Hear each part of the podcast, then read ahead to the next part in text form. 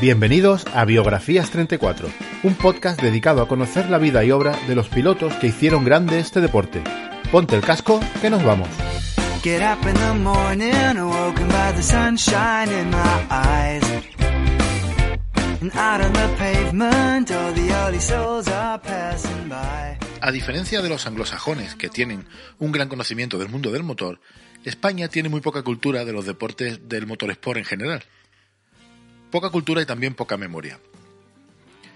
Realmente siento envidia de ellos en este aspecto, sobre todo de los ingleses. Debe ser un auténtico espectáculo asistir a una charla, cerveza en mano, faltaría más, donde viejos aficionados se dediquen a contar sus batallitas. De la poca cultura en el motorsport no somos del todo culpables. Desde luego en este país no se fomenta el deporte del motor. Pero la falta de memoria es otra cosa, sobre todo cuando el deportista en cuestión piloto en nuestro caso, no ha ganado la categoría estrella. Claro que el momento actual, donde todo es inmediato, no deja mucho hueco para el, pasado ni, la memoria. De esta forma podemos olvidar a fantásticos deportistas, no solo por el mero hecho de que, de, que ya no están en la, en la pista. ¿Y por qué os estoy soltando toda esta vara? Veréis, hace dos semanas un oyente, José C., me pidió que si podía hacer un podcast sobre Víctor Palomo, por cierto, José C., gracias por tu petición. Porque me encontré que de Víctor Palomo sabía que había existido, que hablaba muy bien de él y para de contar. Y de esta forma he podido conocerlo. Yo mismo no conocía a un piloto nuestro de raza y supongo que era por no haber sido campeón del mundo de 500. Tampoco es que en España se fomente mucho nuestro deporte y, y mucho menos la memoria hacia los nuestros. De fútbol lo que quiera, pero de deporte del motor nada. Como si no es posible que tengamos a, por ejemplo, a Laia Sanz, una piloto 18 veces campeona del mundo y que la mayoría de la gente no sepa quién es. En fin. Y esto me llevó a pensar que si yo, que prácticamente rozo la enfermedad en cuanto al mundo de la moto se trata, si yo no conocía a Víctor, ¿cómo lo iban a conocer las nuevas generaciones de aficionados? Y es una pena, porque así, de, esta forma, nos perdemos a mucha gente, sean deportistas o no, que vivieron de una forma muy especial y que sin duda nos pueden dar muchas lecciones de vida. Entiendo que la vida que llevamos todos, donde todo pasa al minuto y unido a la falta de información sobre los nuestros, nos hace, hace que imposible que profundicemos. Pero os digo una cosa, en cuanto se rasca un poco en nuestra historia, podemos descubrir cosas interesantísimas. Por suerte, este oyente, al que estoy muy agradecido, me hizo rascar en la vida de Víctor Palomo, descubriendo así a un auténtico piloto de, los de antes, de los de furgoneta y, tienda de campaña. Víctor era un chaval cuando murió, tenía 36 años, pero en esos años vivió más de lo que lo haremos muchos de nosotros en toda nuestra vida. Así que quede este podcast como un granito de arena más en la memoria deportiva de España. Y por supuesto, va dedicado a la memoria de Víctor Palomo, un tío grande dentro y fuera de la pista y nuestro primer campeón de motos de alta cilindrada. Un piloto que murió muy joven, como digo, 36 años, y que vivió rápido, exprimiendo cada minuto de su vida. Va por ti, piloto.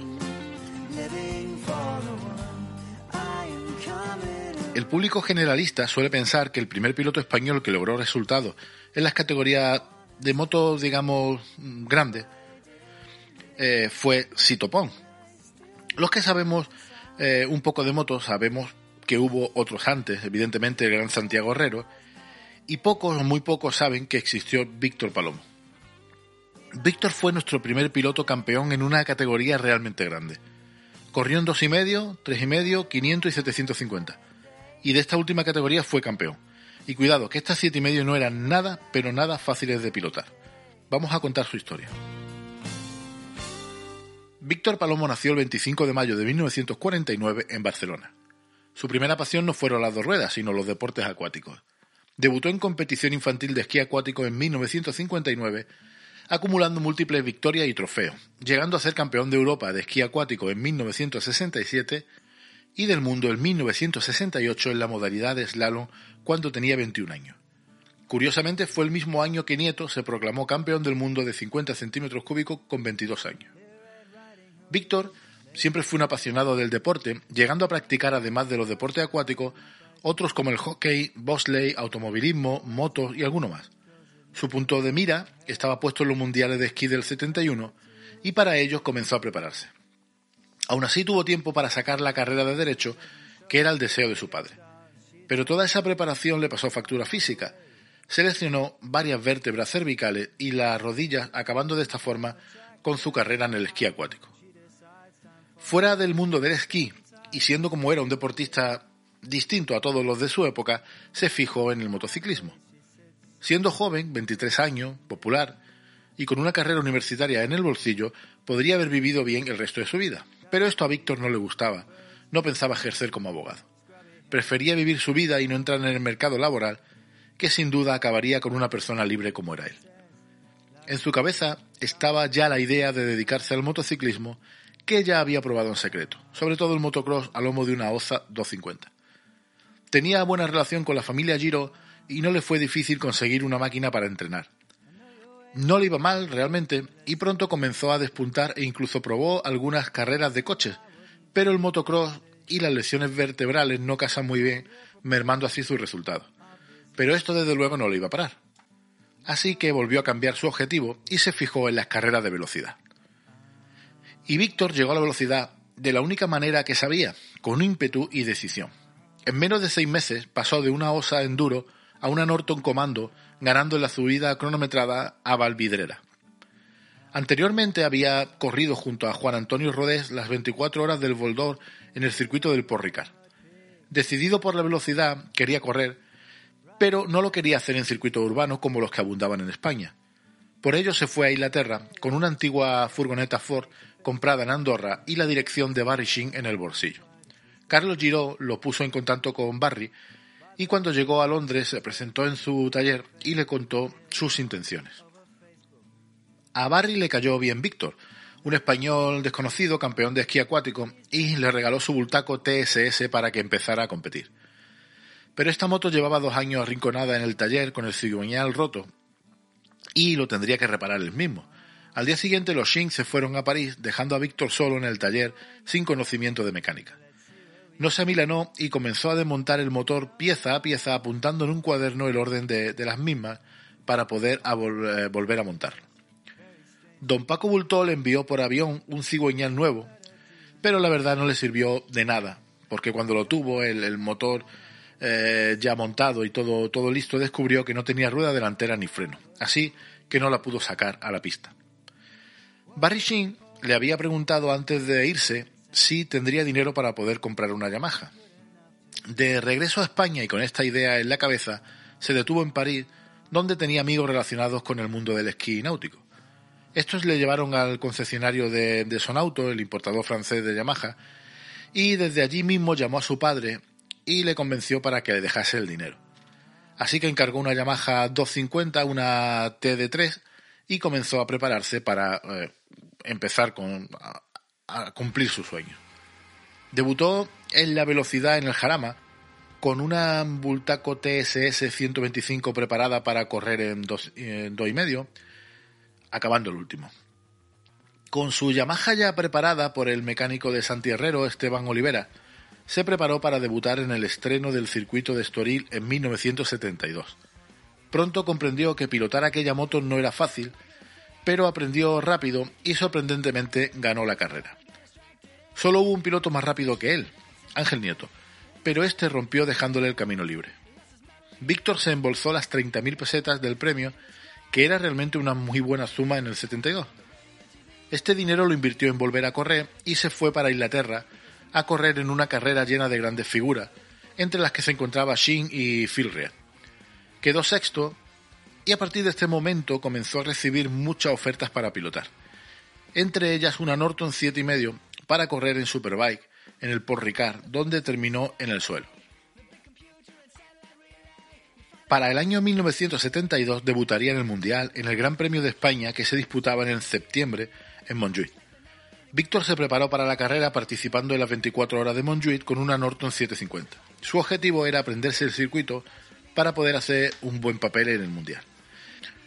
Y así lo hizo. Cuando llegó el día, clasificó el 15 y quedó séptimo en carrera, lo que no está nada mal para un novato. Para 1973 decidió correr el campeonato completo. Quiere correr en 2.50 y 3.50. Como buen privado, se hace con una furgoneta, una tienda de campaña y se aventura en el, en el Continental Circus. Como no tenía palmaré acumulado, le era muy complicado el poder acceder a las carreras. Alguna vez Ángel Nieto le ayudó a poder correr, otras veces se convertía en la sombra del director de carrera hasta que conseguía correr, por agotamiento del propio director, vamos. Este fue el caso de Hockenheim, donde después de mucho insistir, hizo 14 en dos y medio y sexto en tres y medio en los entrenos. Y en carrera hizo el noveno en dos y medio y el segundo en tres y medio. Estos resultados le abrieron las puertas al resto de los circuitos. Víctor estuvo implicado en el terrible accidente de Monza donde murió Renzo Pasolini y el gran Jarno Saarinen. En la salida se puso en el pelotón delantero detrás de Pasolini, Canalla, Saarinen, Villa y Jansson. Llegaron todos juntos a la curva grande cuando se produjo el accidente. Palomo quedó tumbado sobre el asfalto rodeado de motos y pilotos, fracturándose una mano. Quería volver para el Gran Premio de Yugoslavia con una mm, pierna bastante tocada. Forzó tanto que al, al final perdón, acabó en el suelo con un pie roto. El resto de la temporada fue un continuo arrastrar de lesiones y averías. Pese a haber ganado en Montjuic, seguía sin patrocinadores que le permitieran realizar el Mundial con garantías. Y así llegó 1974, pero la situación económica no cambió. Aparte, mm, tampoco tenía un buen equipo mecánico, por lo que los problemas de la, de la, máquina en sí no dejaron de, de aparecer. Los pocos resultados eran más fruto de su valor y pilotaje que de la moto. Su oportunidad ese año llegaría en la última prueba en el circuito de Montjuic, donde clasificó sexto en dos y medio y octavo en tres y medio. Víctor quería podio y salió por todas, pero la carrera de dos y medio fue detenida a causa del mortal atropello de un operario de pista. Y en tres y medio Víctor se colocó en el grupo de cabeza donde estaba Dieter Braun y Giacomo Agostini. Después de una gran lucha, Víctor estaba segundo luchando con Dieter Braun hasta el final. La moto del alemán era más rápida en las rectas, pero Víctor se la arreglaba para recortar eh, metros en la frenada. Aquel día Palomo ganó el Gran Premio, siendo el cuarto español en ganar un Gran Premio después de Canellas, Nietos y Herrero. Dio igual esa victoria, la verdad. Víctor mm, seguía sin obtener patrocinadores para la temporada del 75. Tirando de contactos, pudo acceder a la extraña SMAC diseñada por Eric Offstad una moto muy extraña, un monocasco de fundición con un cantilever trasero y una horquilla delantera extrañísima, pero de verdad, extraña de verdad. Mirad fotos porque es increíble. Una moto demasiado complicada de poner a punto, pero que cuando se lograba era muy muy eficaz. Tanto que en Salburgring estuvo a punto de ganar a, a Canalla y su Yamaha oficial, si no fuera porque rompió su motor a tres vueltas del final lograron algunos resultados importantes, pero en general la temporada fue muy irregular. Durante todo el año fue participando en carreras de la FIN con una Yamaha eh, TZ 700 elevada a 750 centímetros cúbicos. Pudo participar con, con Norton en el trofeo FIN de 750, pero la marca estaba sumida en una crisis tremenda y la cosa la verdad es que no, no, no cuajó.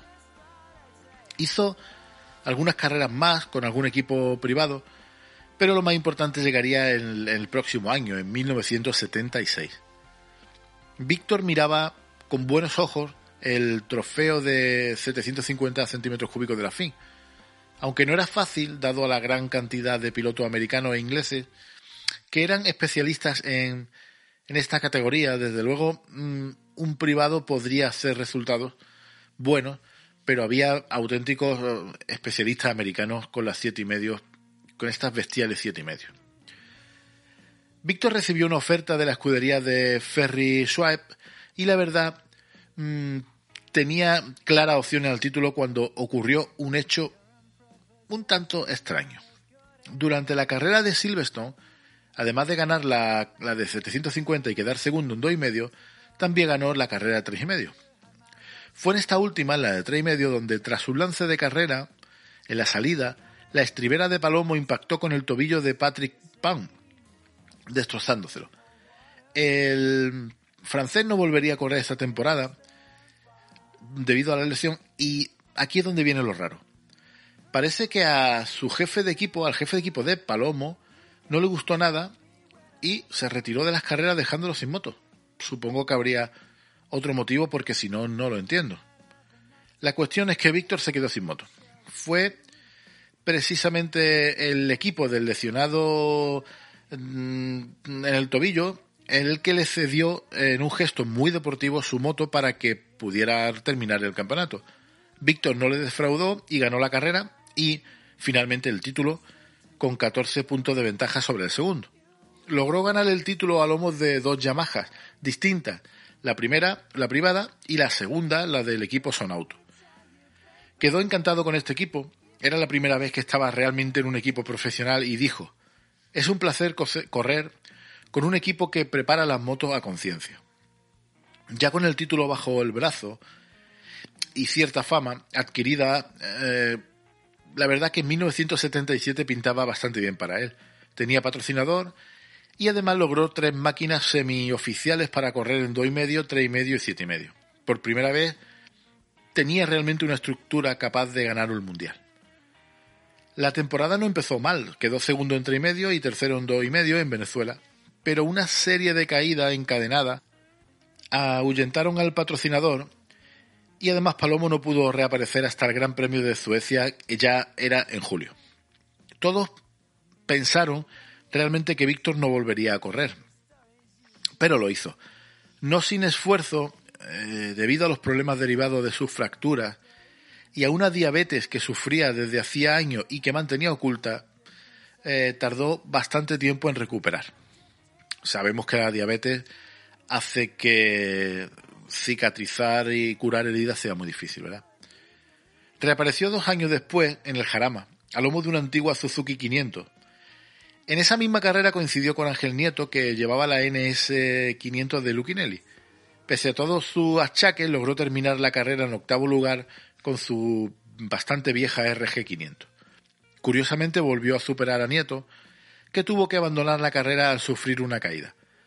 Pero su mejor compañera, la mala suerte, siguió fielmente a su lado, y en Yugoslavia se volvería a caer rompiéndose esta vez la pelvis. Más tarde, ya a principios de septiembre, en el circuito de Assen, cuando corría en 750 centímetros cúbicos, sufrió una caída al no poder evitar la moto de Patrick Pong, que le fracturó el pie terminando con la temporada en el acto. El año 78 aún fue a peor. Sin dinero para correr fue participando en las carreras que pudo sin resultados más que algunos en el Campeonato de España. Pero como se suele decir, siempre se puede ir a peor y, así fue. Como veía que volver al Campeonato del Mundo era difícil, se buscó la vida para mm, cambiar eh, al Campeonato de Resistencia con una Ducati 900 oficial.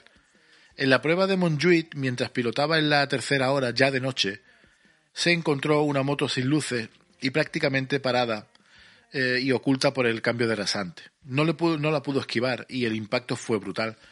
Víctor pilotaba a 230 km por hora y partió su moto en dos. Sufrió múltiples fracturas en las piernas e incluso estuvo a punto de perder la, pierna derecha. Después de una operación donde le implantaron un hueso de la cadera en la, en la pierna, la pudo salvar, aunque le quedó dos centímetros más cortas que la otra. Durante este podcast ha salido varias veces el término mala suerte. Podemos creer en la suerte o no, yo desde luego no, no lo hago. Pero con Víctor Palomo no se puede aplicar el término, porque cuando se corre sin, sin medios, arriesgando en cada curva para lograr un metro más o un punto más, para lograr que el que te ha arrasado en la recta no, no se vaya más, cuando tienes una moto lenta o fuera de puesta a punto, más tarde o más temprano te vas a ir al suelo. No es cuestión de suerte, es, más bien de estadística. Y, eso fue lo que le ocurrió a Víctor, que la estadística jugó siempre en su contra.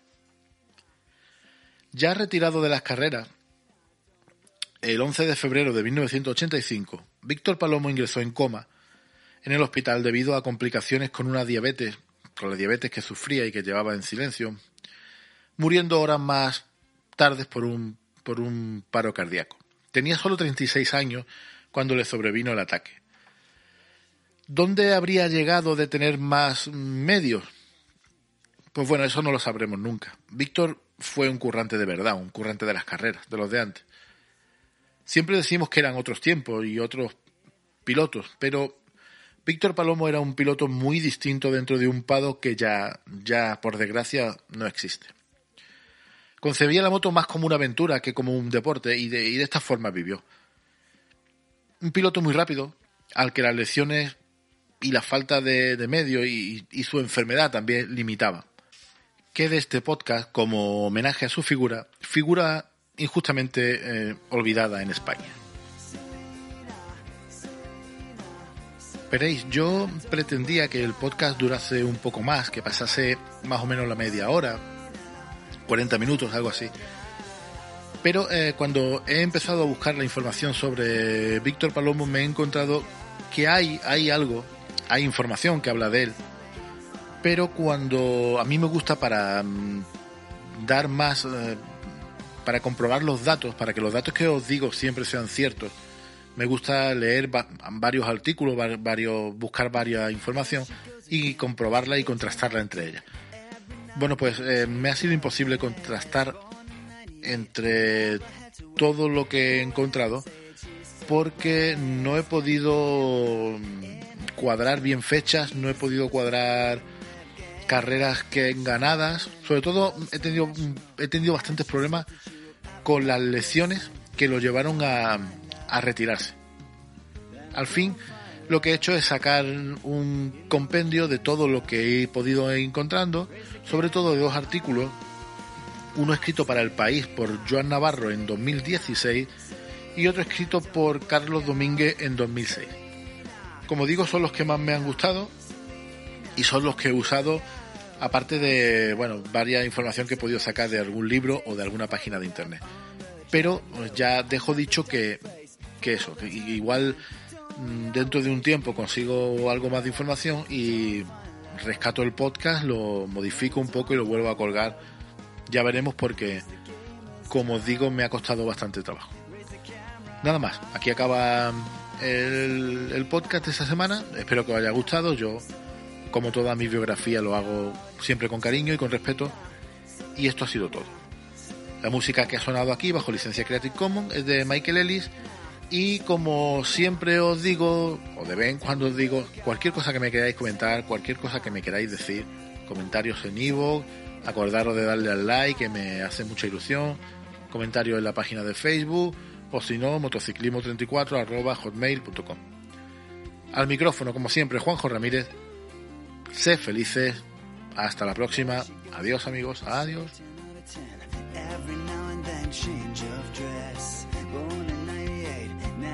graduate. Go ahead and say she's so blessed. Click the camera in her daddy's car. She's a superstar. You would